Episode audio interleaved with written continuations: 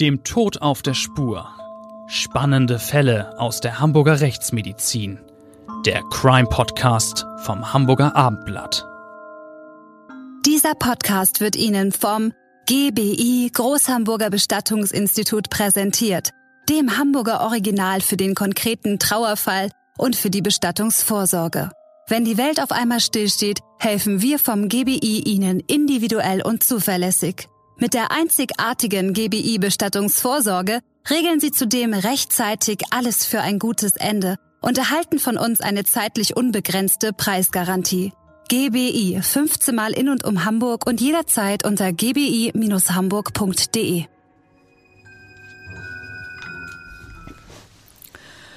Moin moin und herzlich willkommen zu unserem Abendblatt Crime Podcast, dem Tod auf der Spur. Mein Name ist Bettina Mittelacher, Gerichtsreporterin beim Hamburger Abendblatt und natürlich freue ich mich, dass Klaus Püschel wieder dabei ist, Rechtsmediziner und ähm, derjenige, ohne den in diesem Podcast gar nichts läuft. Wie ihr inzwischen alle wisst, Rechtsmediziner in Pension aber immerhin noch Seniorprofessor am UKE und nach wie vor ja sehr interessiert unterwegs mit spannenden Fällen. Ja, und heute erzählen wir von einem Fall, der wieder mal ganz deutlich zeigt, dass man Menschen ihre Verbrechen nicht ansieht. Die Täter können ganz harmlos wirken und ein Tatort kann ebenso zunächst idyllisch aussehen, so wie dieser hier. Ganz allmählich senkt sich die Stille über den Wald. Es ist ein schöner Spätsommertag, der zu Ende geht.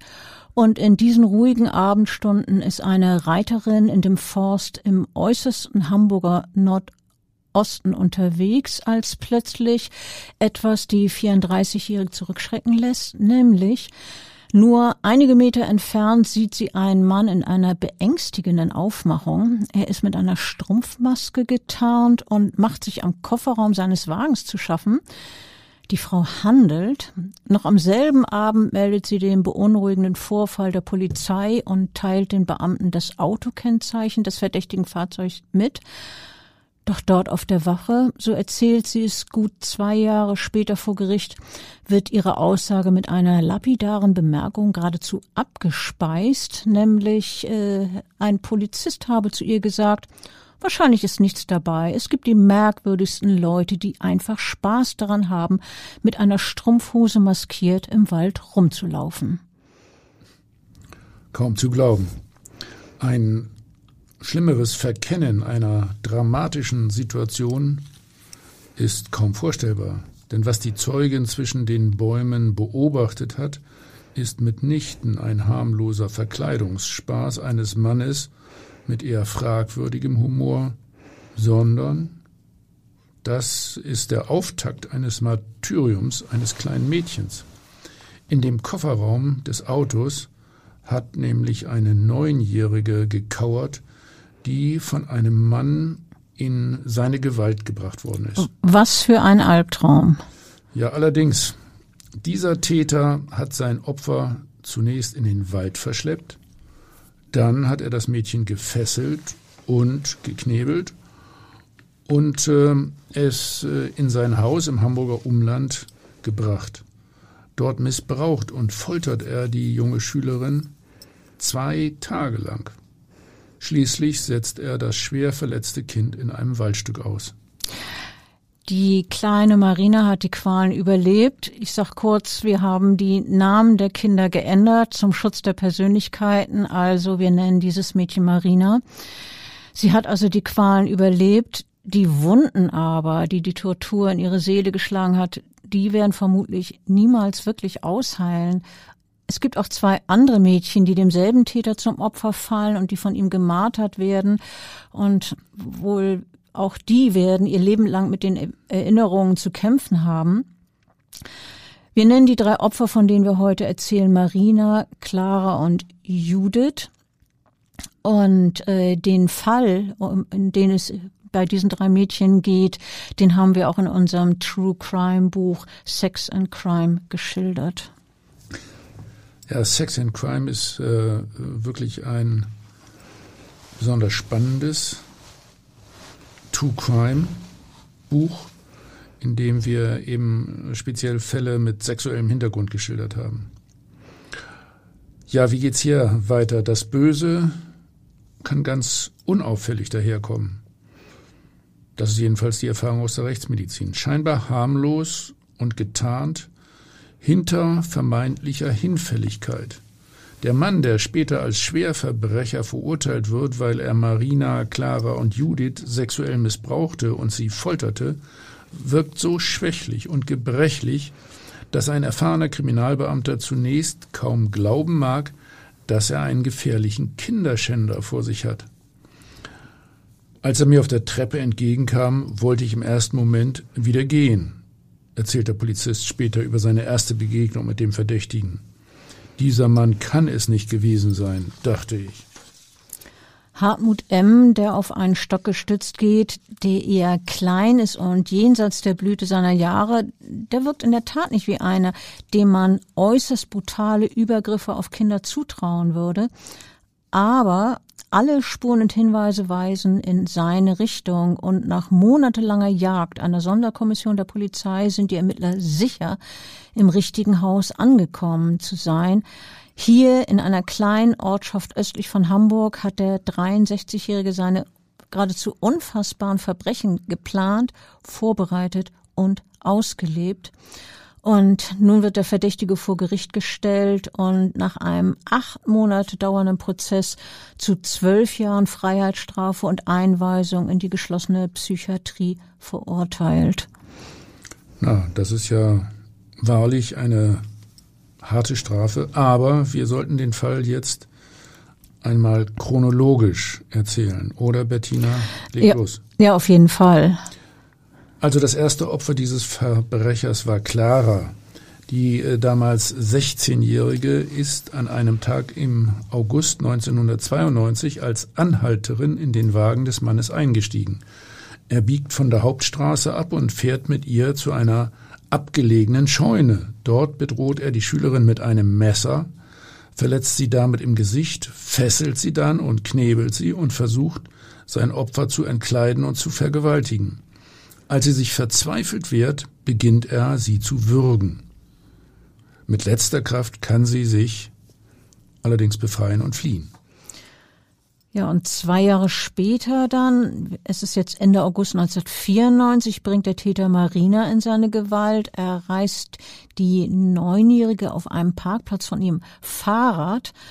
Also so richtig so, wie man sich das in, äh, klassisch vorstellt, also so ein Überfall. Er droht ihr die Kehle zuzuschneiden, wenn sie nicht, durchzuschneiden, entschuldige, er droht ihr die Kehle durchzuschneiden, wenn sie nicht tut, was er sagt und zwingt sie mit einem Messer in den Kofferraum seines Wagens zu klettern. Dann fesselt und knebelt er das Mädchen und verschleppt es in sein Haus. Dort betäubt er die Kleine mit Medikamenten, missbraucht sie und Marinas Schmerzensschreie nimmt er auch noch auf Tonband auf. Also ganz furchtbar. Schier endlose 40 Stunden setzt der Täter, später setzt der Täter die schwer verletzte Neunjährige in einem Waldgebiet aus. Und ein Spaziergänger entdeckt später das Kind. Das ist zu dem Zeitpunkt kaum noch bei Bewusstsein. Und der Mann ruft Hilfe. Sein nächstes Opfer also Nummer drei sucht sich der Sexualverbrecher im April 1995. Mit einem Trick lockt er die damals elfjährige Judith zu seinem Wagen. Ja, aber das ist wirklich ein perfider Trick, den er da anwendet. Er hat nämlich die Hilfsbereitschaft des Kindes ausgenutzt. Ja, das Mädchen ist auf einem Spielplatz, als ein Mann in gebeugter Haltung auf sie zu humpelt. Er erzählt, er sei am Rücken verletzt und könne sich nicht bücken. Er bittet Judith, für ihn eine Tasche unter dem Beifahrersitz hervorzuholen.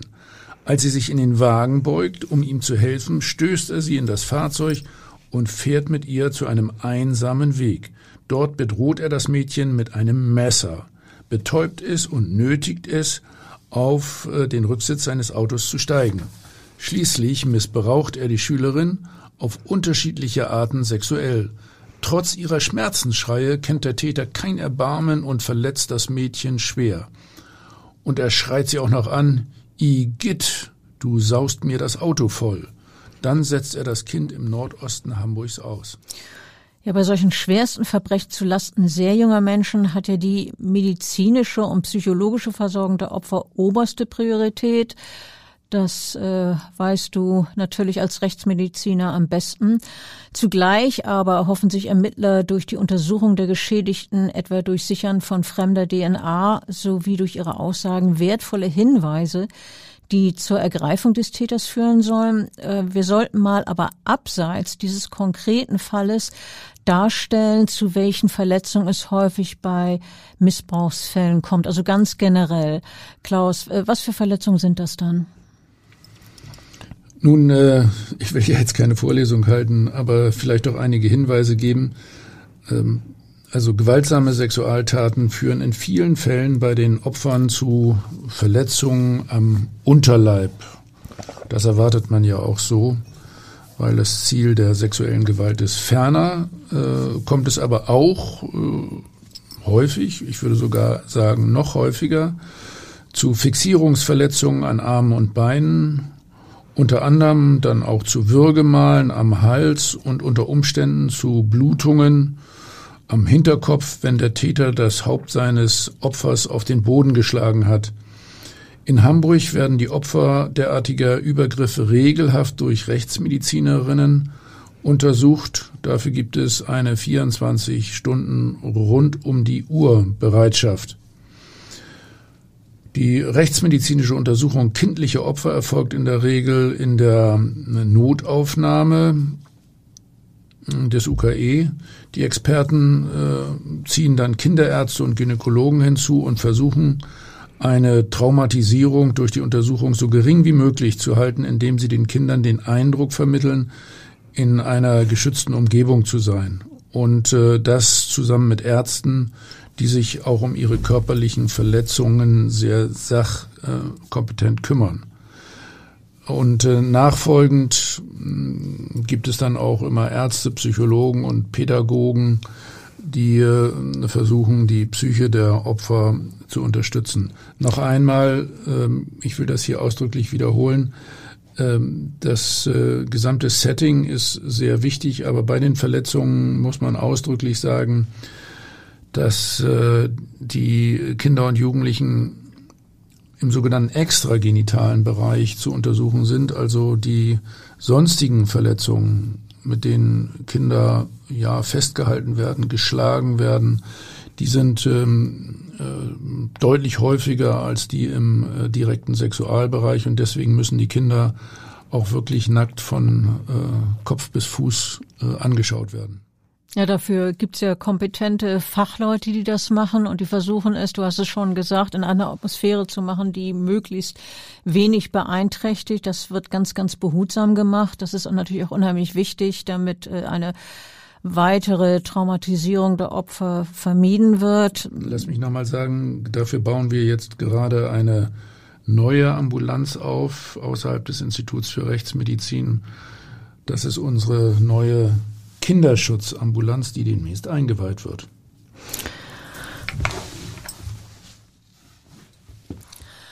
Bei der Ermittlung des Mannes, der sich später wegen der brutalen sexuellen Übergriffe auf Clara, Marina und Judith vor Gericht verantworten muss, da werden etliche Spuren gesichert und die Aussagen der Opfer sowie von Zeugen zu einem ja, Puzzle zusammengefügt. Die beiden Kinder und die Jugendliche liefern der Polizei Beschreibung des Täters und des Wagens. Der spielte ja bei jeder dieser Taten auch eine große Rolle, das Auto. Ähm, Marina schildert auch, was sie von dem Haus erinnert, in dem sie fast zwei Tage lang gefangen und gequält wurde.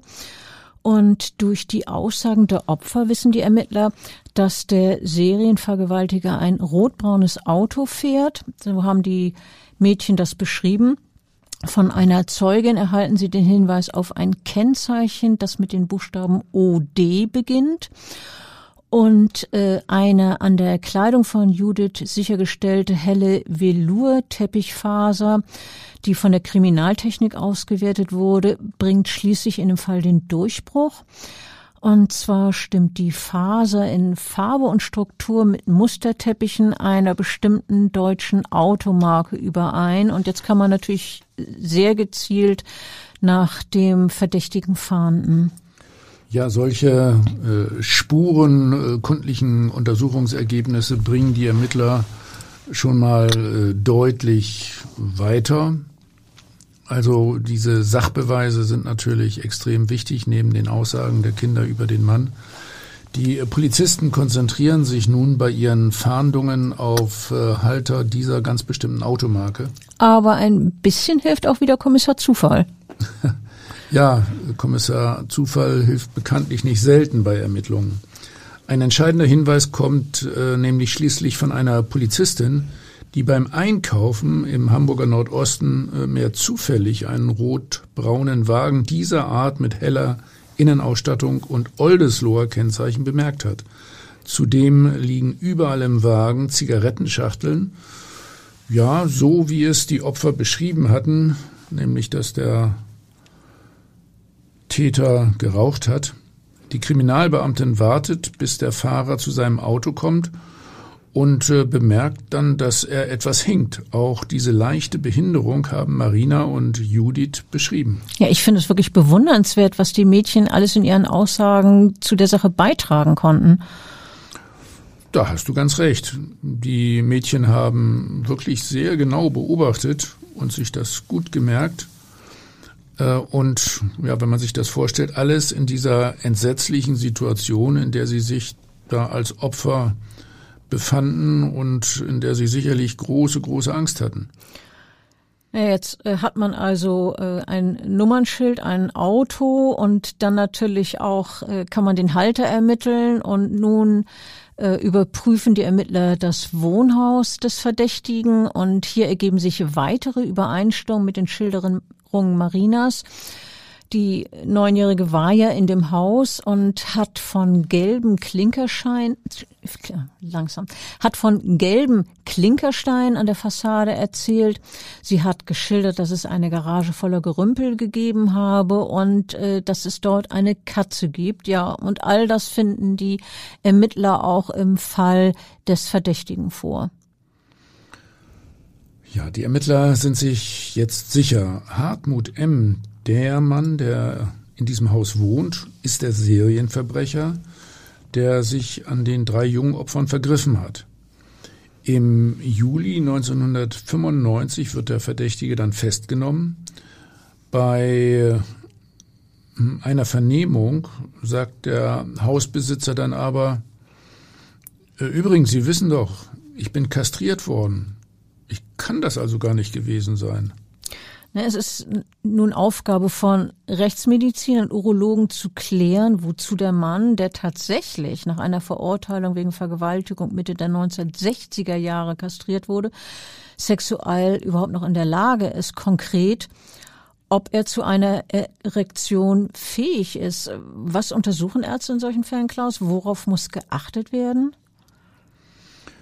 Nun ja, im Hinblick auf die Sexualität von Männern und Frauen im mittleren und höheren Alter gibt es sehr starke Unterschiede.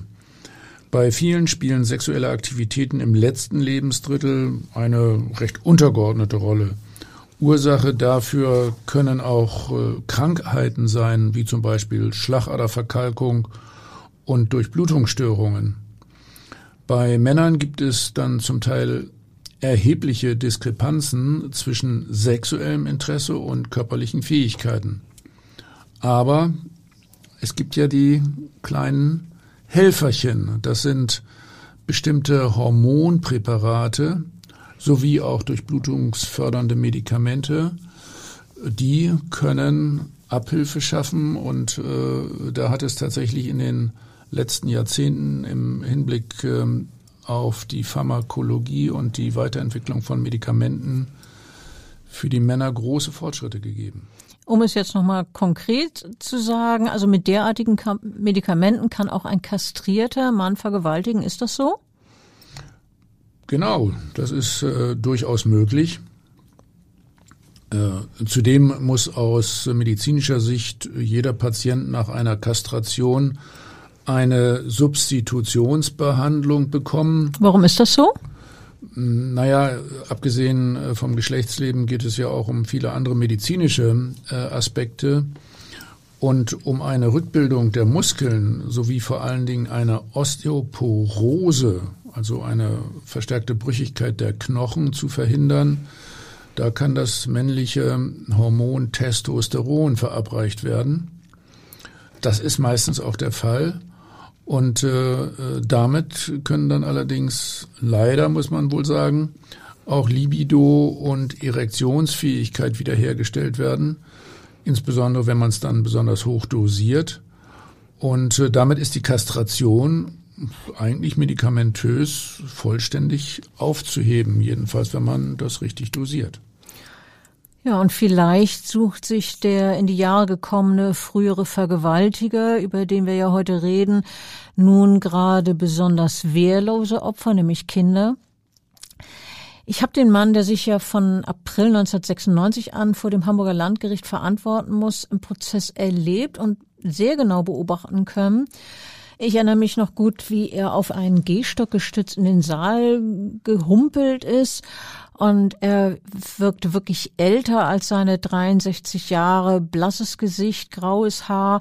Geradezu mitleiderregend, ja. Äh, ja, tatsächlich. Also so, so kam das rüber. Kann natürlich auch sein, dass die Hälfte geschauspielert war.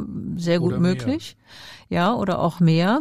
Äh, und seine Gehhilfe hat der gelernte Reedereikaufmann dann neben seinen Stuhl gelehnt. Ja, also so ein bisschen wirkte das auf mich, als wäre es ein ständig sichtbarer Hinweis darauf, dass er ohne offenbar nicht zurechtkommt. Also hat schon ziemlich äh, auf alt gemacht. Sehr Dann, demonstrativ. dem, ja, so kann man das äh, sehen, so habe ich das auch in Erinnerung. Dann hat er seine Brille zurechtgerückt, um den Anklagesatz mitlesen zu können. Und der wirft ihm schweren sexuellen Missbrauch von Kindern vor. Ja, ich erinnere noch sein fahles Gesicht, das äh, wie eine undurchdringliche Maske gewirkt hat und die Augen sind stur nach vorne gerichtet. Naja, abgesehen von diesem äh, doch merkwürdigen Eindruck, was hat der Angeklagte denn vor Gericht ausgesagt? Naja, seinen Namen hat er genannt, Alter, Geburtsort, Beruf, das, was man so sozusagen als Pflichtübung als Angeklagter vor Gericht macht, äh, sagen soll. Äh, ansonsten ist es nicht viel, was der Mann von sich preisgibt. Er sagt noch zwei, nein, drei Sätze. Ich weise die Beschuldigung zurück, hat er gesagt. Seine Tim Stimme habe ich so als tief und knarrend in Erinnerung. Und dann sagt er noch, ich habe die Taten nicht begangen, deshalb kann ich auch keine Geständnisse ablegen. Naja, zum Glück gibt es ja Zeugen, die den Täter gesehen haben. Haben die denn den Angeklagten sicher identifizieren können? Ja, allerdings. Äh, die Clara, die zur Tatzeit 16 Jahre alt war, als es dann zum Prozess kam, war sie 20. Die ist sich sicher, dass der Angeklagte jener Mann ist, der sie vier Jahre zuvor zu vergewaltigen versuchte und dem sie nach verzweifeltem Kampf entkam. Da ist er, identifiziert sie ihn. Und äh, ihren ersten Eindruck von dem Mann schildert sie so. Er war einfach so nett. Er hat gepfiffen. Er war ein kleiner, alter Opi. So kann man sich täuschen. Clara hat dann jedenfalls sehr schnell bemerkt, wie äh, trügerisch und wie fatal diese Einschätzung war, die sie von dem Mann hatte, zu dem sie gutgläubig ins Auto eingestiegen ist. Ja, allerdings. Denn äh, von wegen, er war nett und ein kleiner alter Opi, da hat sie äh, sehr schnell die andere Seite von ihm kennengelernt, die die junge Zeugin dann so beschreibt. Er war so eklig, er hat gegrinst und er sagte, du musst sterben. Ja, Clara hat die äh, geschildert an jenem Augusttag 1992 dass sie zum ersten Mal in ihrem Leben trampen wollte. Und äh, sie hatte sich vorgenommen, ich wollte eigentlich nur bei Frauen mitfahren. Und dann hielt aber ein Mann an mit seinem Wagen und dann hat sie gesagt, aber weil, so, weil er so alt war, bin ich dennoch eingestiegen. Und als der Fahrer von der Hauptstraße abbog, ließ er sich zunächst von seiner Ausrede äh, beschwichtigen, äh, dass er da noch was zu tun habe. Ja, erzähl mal, was hat er ihr denn für eine Begründung äh, dafür aufgetischt, dass er jetzt von der Straße da abgebogen ist? Ja, Clara hat erzählt, er habe gesagt, dass er nur noch etwas in seinen Kofferraum umladen wolle. Und dann ist er immer weiter auf abgelegenen Wegen gefahren und dann, als er dann an einer verlassenen Scheune hielt, da habe ich wirklich Angst gekriegt, erzählt die Zeugin. Sie habe dann versucht, den Mann zu schlagen. Aber dann ging alles so schnell, erzählte sie. Er hatte plötzlich ein Messer in der Hand. Ich sah nur eine Handbewegung und dann spritzte Blut. Ihr Entführer habe gesagt, das war eine Warnung, bleib ruhig und tu, was ich dir sage, dann passiert dir nichts. Wow, das ist ja wirklich eine sehr harte Nummer. Entführung und dann Bedrohung und Verletzung mit einem Messer. Äh, und was ist sonst noch Schlimmes passiert? Ja, es, äh, von wegen, es passiert ja nichts. Es ist, äh, wurde immer schlimmer. Clara hat erzählt, der Mann habe sie unter Vorhalt des Messers gezwungen, in den Kofferraum zu steigen und er habe sie gefesselt. Und dann sagt sie, und dann knebelte er mich, ich bekam nur schwer Luft. Wie sie verzweifelt um ihr Leben kämpfte, das schildert sie so. Sie kann eine Hand befreien und das Messer wegschleudern. Der Mann versucht nun, ihr die Kleidung vom Leib zu reißen, doch sie wehrt sich nach Kräften. Und ähm, nun hat sie versucht, ihn in den Unterleib zu treten und dann grinst er, so hat sie das geschildert, und sagt, Kleines Mädchen war unartig, du musst jetzt sterben. Ja, und befremdlich ist, äh, so wie sie das geschildert hat, der ruhige Ton, in dem er das gesagt hat. Und dann habe er sie gewirkt. Und sie hat geschildert, wie es ihr weiterging und was sie dabei empfunden hat. Sie hat nämlich gesagt, da habe ich gedanklich Tschüss gesagt zu meinen Eltern. Ich dachte, jetzt musst du sterben. Und als sie das ausgesagt hat, da hat sie geheult im Prozess kann man natürlich sehr gut nachvollziehen, wenn man solche Erinnerungen hat, dass es einen dann wirklich überkommt und einem die Tränen die Augen schießen. Ja, und dann habe sie nochmal verzweifelte Anstrengungen unternommen, sich zu wehren und irgendwie habe sie entkommen können. Er rief nur hinterher, ich kriege dich. Ja, und dann hat sie gesagt, und ich war nur froh zu leben. Ja, da sind wir äh, echt schon an einem ganz besonders kritischen Punkt. Es ist ja äh, wirklich immer eine sehr äh, entscheidende Frage, ob ein Opfer sich wehrt und wie intensiv. Bei einem nicht so kräftigen Täter ist das sicherlich sinnvoll. Wenn der Täter körperlich sehr überlegen ist, kann das aber auch dazu führen, dass dann dieser, diese Tötungsdrohung auch umgesetzt wird. Also wir haben jedenfalls schon sehr häufig darüber diskutiert, äh, wie man sich in einer solchen Situation als Opfer, wenn man dann überhaupt noch nachdenken kann, wie man sich dann verhält. Aber ein Patentrezept gibt es da sicher nicht, ne? Nee, eben nicht. Hab ja versucht, die Probleme anzudeuten, die Gefahr äh, zu sterben in so einer Situation ist äh, sicherlich vorhanden.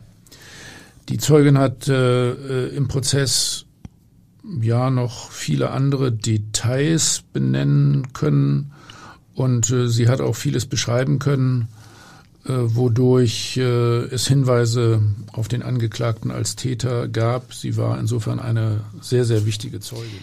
Ja, sie hat zum Beispiel die Filterzigaretten mit goldenem Aufdruck beschrieben, die der Mann geraucht hat. Sie hat Details aus dem inneren Innenraum seines Wagens benannt vor allem aber hat sie eindeutig zwei Haarbänder wiedererkannt, die sie beim Kampf um ihr Leben verloren hat. Die hat die Polizei nämlich im Wagen des Täters beziehungsweise des Angeklagten, des Verdächtigen gefunden und da hat sie gesagt, ja, das sind meine. Na, das ist ja dann schon ein eindeutiger Beweis.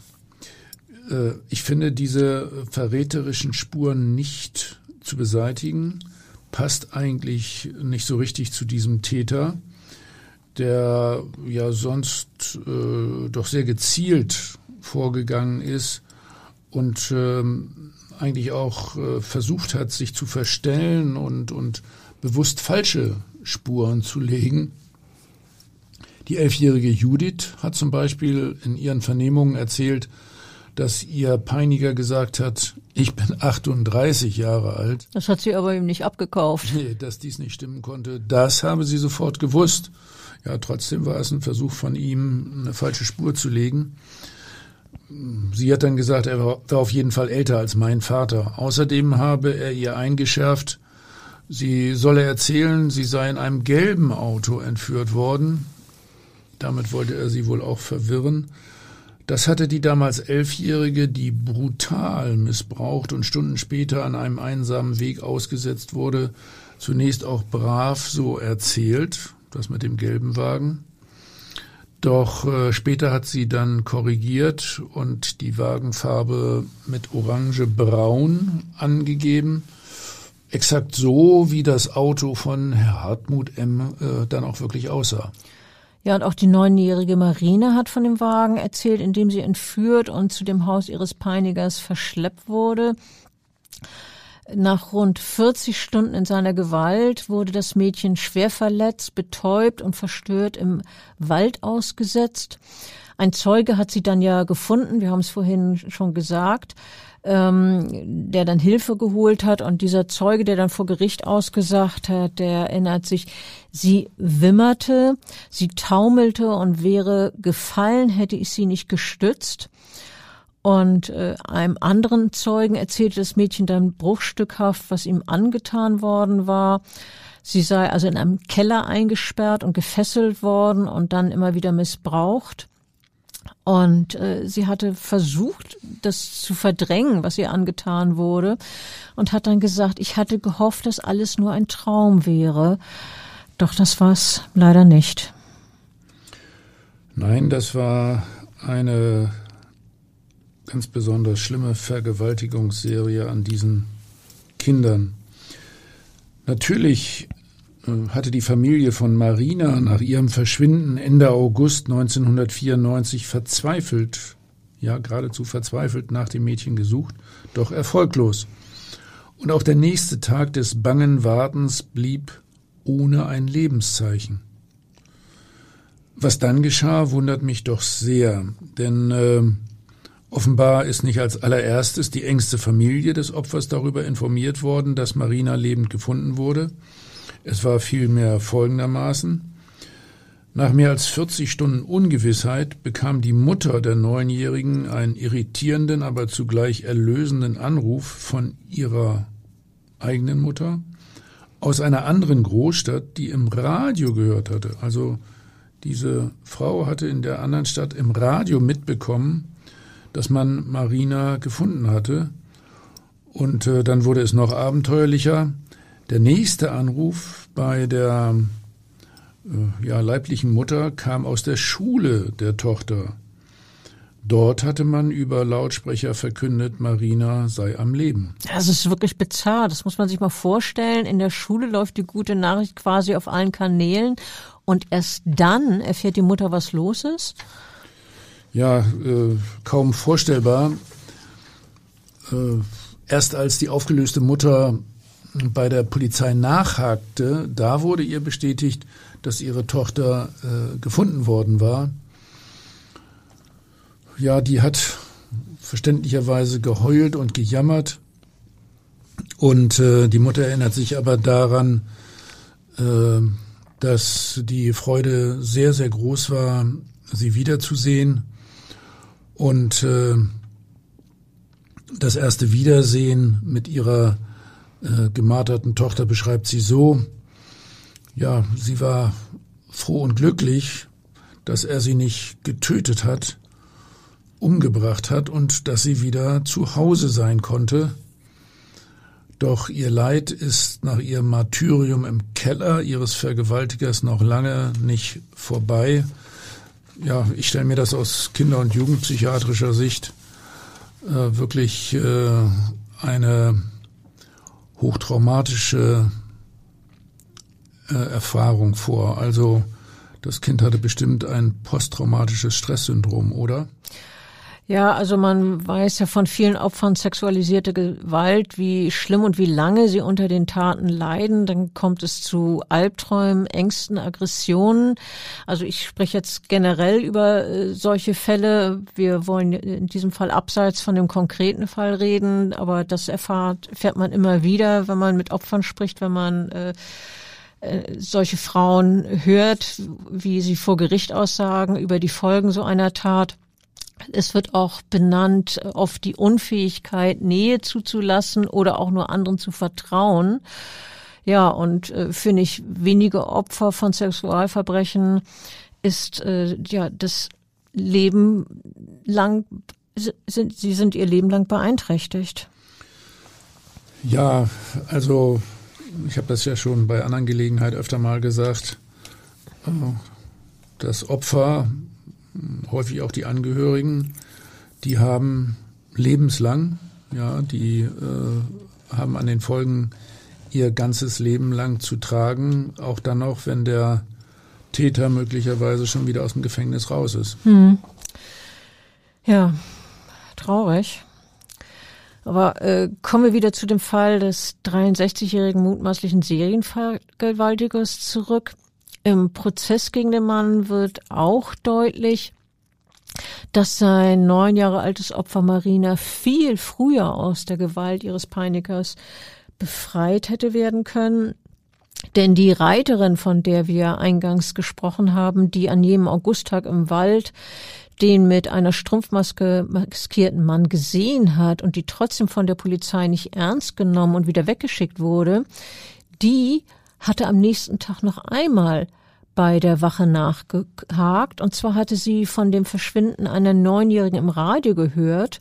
Und da hat sie gedacht, sie muss den Vorfall nochmal schildern, was sie da beobachtet hat, ist wieder zur Polizei gegangen und wurde wieder abgespeist. Ja, das macht man sich ja nun ehrlich gar nicht vorstellen. Nee, nee, Eine also. Frau bemüht sich wirklich zweimal sehr engagiert, sehr intensiv, ihre Beobachtungen loszuwerden und gibt konkrete Hinweise. Und wie hat die Polizei das später erklärt? Ja, die Frau hat dann vor Gericht ausgesagt, zur Begründung, äh, dass sie also weg, wieder weggeschickt wurde, hieß es, dass es da sicher keinen Zusammenhang gebe, habe ihr der Beamte dann gesagt.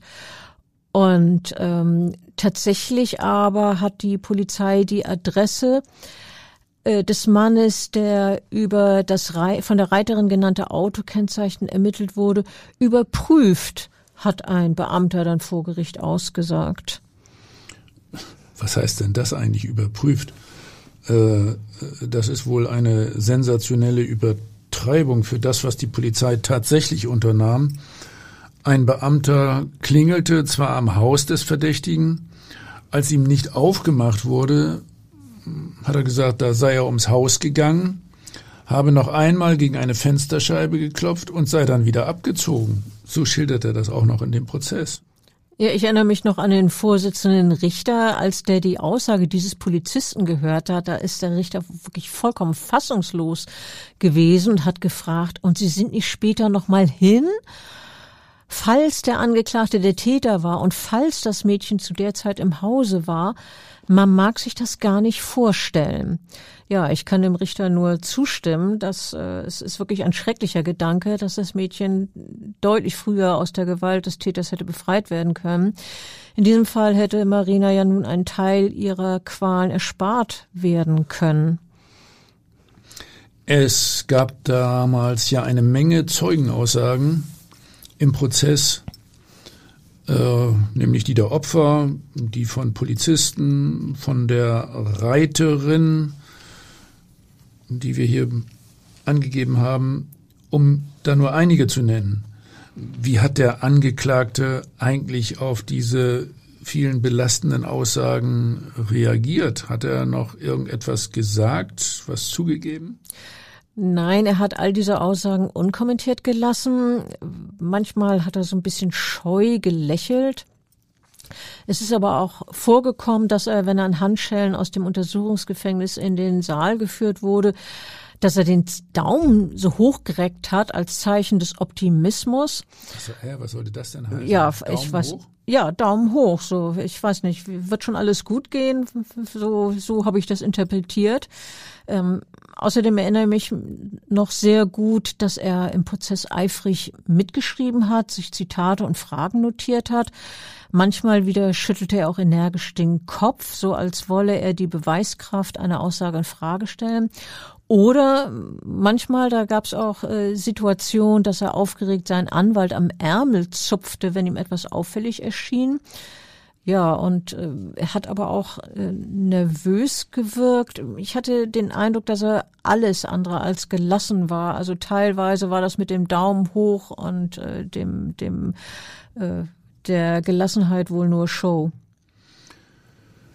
Naja, äh, es gab ja wirklich auch eine Menge, das gegen ihn beziehungsweise für seine Täterschaft sprach. Neben den Zeugenaussagen gab es ja im Prozess zahlreiche objektive Spuren. Das muss man auch mal sagen. Also da hat die Kriminaltechnik gute Arbeit gemacht. Die Jacke des Täters, äh, die Marina und Judith äh, recht genau beschrieben hatten, fanden Polizisten bei einer Hausdurchsuchung bei Hartmut M. Sie war in einem Lautsprecher versteckt und die war blutverschmiert. Ein Tuch, mit dem den Mädchen höchstwahrscheinlich die Augen verbunden worden waren, erkannte die Ehefrau des Angeklagten als äh, ein Stück Stoff aus ihrem Haushalt wieder. Ja, du hast die Faser noch nicht aufgezählt. Das war ein wichtiger Aspekt im Prozess. Denn von der Kleidung aller drei Mädchen wurden Fasern an der Kleidung des Verdächtigen und in dessen Auto entdeckt und umgekehrt Fusseln aus dem Auto an der Kleidung der Opfer. Und äh, dann sind natürlich Gutachten erstattet worden. Die Gutachter dazu sind gehört worden im Prozess. Und ähm, da hieß es, es spreche vieles dafür, dass Mädchen in dem Wagen waren. Ja, derartige Gutachten spielten übrigens in der damaligen Zeit äh, ja auch in diversen anderen Prozessen eine wichtige Rolle. Diese sogenannten Fasergutachten oder Faserspuren. Äh, da kann man ja wirklich sehr detailliert festlegen, äh, ob ja, Fasern, die sich an einem Autositz festgesetzt haben, von einem ganz bestimmten Kleidungsstück stammen, so wie in diesem Fall. Und ich erinnere mich an diverse Prozesse, wo wirklich durch solche Fasergutachten äh, dann eine Überführung des Angeklagten gelang. Die Fasern werden von den Geschehensorten übrigens regelhaft äh, ja, gesichert, indem praktisch alles abgeklebt wird, was es da gibt. Also das Opfer wird abgeklebt, äh, der Tatort wird abgeklebt oder die Tatwerkzeuge oder Autos, das was da benutzt worden ist. Und von den Klebefolien werden dann später äh, Fasernachweise geführt und äh, es werden Vergleiche vorgenommen. Kommen wir nochmal auf diese Formulierung zurück äh, aus von dem Gutachter. Es spreche vieles dafür, dass die Mädchen in dem Wagen waren. Also wir reden ja jetzt äh, von der Aussage eines Wissenschaftlers. Äh, du bist auch ein Wissenschaftler. Wie, was bedeutet das? Wie weit wagt sich jemand, der so etwas sagt, äh, hervor? Naja, es gibt sehr individuelle Fasern äh, und äh, dann kann man schon sagen, äh, es spricht äh, sehr vieles dafür, äh, dass es sich äh, um Fasern vom Kleidungsstück der und der Person handelt oder man kann dann schon sagen mit großer Wahrscheinlichkeit, bei einigen Fasern hat man nicht eine solch große Individualität. Also ich nenne mal als Beispiel eine blaue Jeanshose. Diese Fasern sind wirklich allerwelts Fasern. Na, in diesem Falle sind äh, die äh, kriminaltechnischen Gutachter sich ihrer Sache recht äh, sicher.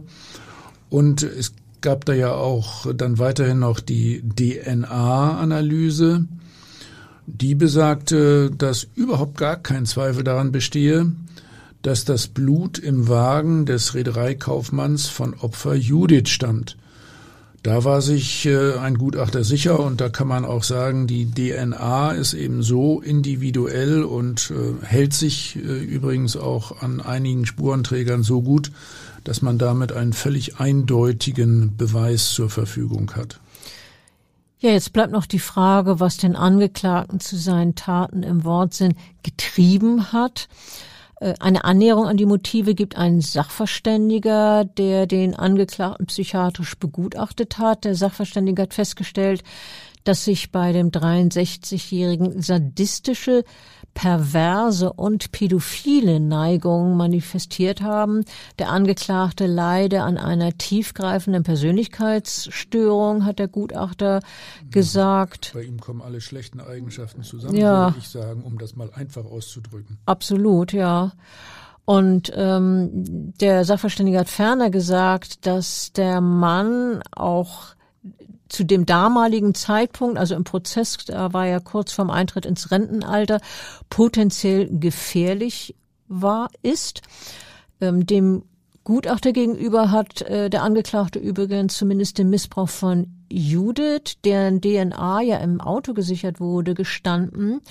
Er hat dann gesagt, er müsse ja wohl der Täter gewesen sein, er könne sich aber nicht mehr erinnern. Ja, das halte ich für eine reine Schutzbehauptung. Das ist sehr gut möglich. Und in seinem Teilgeständnis hat er dann zumindest so etwas wie Reue gezeigt. Er hat dann gesagt, armes Mädchen, was muss es durchgemacht haben? Naja, aus seinem Mund ist das ein ziemlich blöder Spruch, ehrlich gesagt. Die Verbrechen an Clara, Marina und äh, Judith bezeichnet die Staatsanwältin in ihrem Plädoyer am Ende des Prozesses als, äh, so ist wirklich die Formulierung, als an Abscheulichkeit kaum zu überbieten. Ohne jeden Respekt, ohne jede Achtung haben sie die Kinder pervers benutzt, sagt sie an den Angeklagten gewandt. Sehr plastisch hat sich auch die Anwältin, die die damals neunjährige Marina vertrat, ausgedrückt. Sie hat nämlich den Angeklagten mit einer gefährlichen Waffe verglichen. Sie hat gesagt, es ist so, als wenn man eine Handgranate scharf macht und er wusste es. Skrupellos, mitleidlos und grausam habe der Verbrecher seine Triebe aufgeputscht und ausgelebt, hat die Anwältin gesagt. Ja, das äh, finde ich durchaus zutreffende Formulierungen. Als Rechtsmediziner muss man sich ja da eher ein bisschen zurückhalten. Äh, ja, aber der Verteidiger des Angeklagten, was hat der dazu gesagt? Naja, der hat vor allen Dingen in seinem Plädoyer die Notwendigkeit einer Behandlung seines Mandanten betont. Er hat gesagt, er gehört nicht in den Knast, er gehört in Therapie. Ja, leicht ausgesprochen. Muss man auch mal an die Opfer denken und an die Angehörigen. Der Prozess hat ja insgesamt acht Monate gedauert das Urteil wurde Ende des Jahres 1996 verkündet. Es ist wohl anzunehmen, dass der Angeklagte auf keinen Fall mit einem Freispruch gerechnet hat, obwohl er diese komischen Gesten gemacht hat mit Daumen hoch und so weiter. Immerhin äh, hat er hier auch eine der Taten im Wesentlichen gestanden. Wie hatten der 63-jährige letztlich gewirkt bei der Urteilsverkündung? Naja, da war das Gesicht von ihm, das ohnehin immer sehr blass war, noch eine Spur fahler als sonst. Er hat dann ja zwölf Jahre Freiheitsstrafe bekommen, so lautete die Entscheidung der Kammer. Und äh, der Vorsitzende Richter sagte dann, der Angeklagte habe seinen Opfern Leiden zugemutet, Zitat, wie sie schlimmer kaum vorstellbar sind.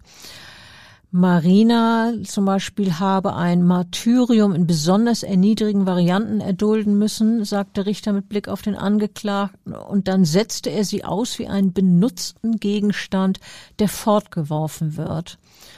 Und auch Judith habe schlimme Sexualhandlungen erdulden müssen und sei ausgesetzt worden, benommen und schwer verletzt, hat der Richter dazu wörtlich gesagt. Und dann äh, über das Verbrechen an der 16-jährigen Clara hat er gesagt, sie habe Todesangst gehabt, als dem Täter klar geworden sei, dass er die Jugendliche nicht würde missbrauchen können, habe er beschlossen, sie umzubringen und begonnen, sie zu würgen. Ja, aber wir haben es ja erzählt, Clara konnte entkommen. Und bei allen Opfern, sagt der Vorsitzende, sei nicht absehbar, ob sie die psychischen Folgen der Tat jemals verarbeiten können. Na, ich meine, bei äh, solchen äh, Prozessen und, und äh, diesen Formulierungen der Staatsanwaltschaft und des Gerichtes äh, äh, finde ich dann auch richtig, dass die Prozesse unter Ausschluss der Öffentlichkeit stattfinden. Äh, bei den jugendlichen Opfern ist das regelhaft so und äh, öffentlich äh, ist dann letztlich das Urteil und da werden keine Details dargeboten. Wir haben ja heute auch ausdrücklich vermieden, äh, weitergehende Details dieser Fälle darzustellen und äh, nur die äußeren Abläufe im Groben hier äh, ja zu schildern. Ja, das finde ich auch wichtig, eben mit Rücksicht auf die Betroffenen, ganz, ganz klar. Naja, also in Bezug auf den Angeklagten, äh, da hat die äh, Kammer, also das Gericht, sich auch eindeutig äh, festgelegt, abgesehen von den zwölf Jahren. Äh, da äh, haben sie dann gesagt, dass der Mann auch weiterhin eine Gefahr für die Allgemeinheit sei und hat deswegen die Einweisung in die Psychiatrie angeordnet. Der Hartmut M. scheint irgendwie dann doch damit gerechnet zu haben. Er bespricht sich jedenfalls nur kurz mit seinem Verteidiger und äh, dann ist beschlossen, er nimmt das Urteil an, das unter anderem auf Vergewaltigung, versuchten Mord und Geiselnahme lautet. Und äh, somit kommt er dann in die geschlossene Abteilung äh, des Krankenhaus in Ochsenzoll, also in die geschlossene Psychiatrie. Und ich finde, da gehört er auch hin. Auf jeden Fall. Also da muss natürlich sichergestellt werden, dass äh, der Mann sich nicht wieder weitere Opfer suchen kann. Naja, und äh, man muss wirklich äh, sehr intensiv immer wieder sich damit auseinandersetzen, ob äh, solchen Personen äh, dann mit Medikamenten in der Weise geholfen wird, dass sie tatsächlich äh, ihre sexuelle Energie, ihre sexuelle Aktivität äh, fortsetzen, obwohl sie eigentlich wissen aus der Vorgeschichte, äh, dass da eigentlich alles schief läuft. Ja, und wenn jemand in die Psychiatrie kommt, dann wird ja in regelmäßigen Abständen geprüft, ob man verantworten kann, eh, dass sie wieder in die Freiheit kommen. Das, das sind dann Spezialisten, die das beurteilen sollen. Ja, so war dieser Fall. Ich finde ein äh, sehr bedrückender Fall, aber wir finden es auch wichtig, dass wir ihn dargestellt haben, vielleicht auch so ein bisschen als Warnung, äh, dass eben auch jemand, der scheinbar harmlos daherkommt, eben gefährlich sein kann, dass man ja äh, dann nicht zu viel Vertrauen haben darf und ja, ja. eine traurige Geschichte. Ja, äh, schon ein äh, Beispiel äh, dafür, dass man äh, schon Kindern beibringen muss, auch wirklich niemanden zu Vertrauen, den sie nicht kennen, auch wenn diejenigen noch so harmlos äh, wirken. Und äh, ich finde solche Verbrechen an Kindern stets besonders problematisch. Äh, auf der anderen Seite gelingt es damit ja vielleicht doch auch ein bisschen zu helfen, indem man warnt und äh, erreicht, dass Ähnliches nicht wieder oder seltener passiert. Das wäre jedenfalls wünschenswert. Ja, vielen Dank, Klaus, für heute und äh, dann hören wir uns demnächst wieder zu einem weiteren Fall. Ich bedanke mich auch bei unseren Zuhörern und sage Tschüss, bis demnächst. Ja, tschüss, bis bald wieder einmal.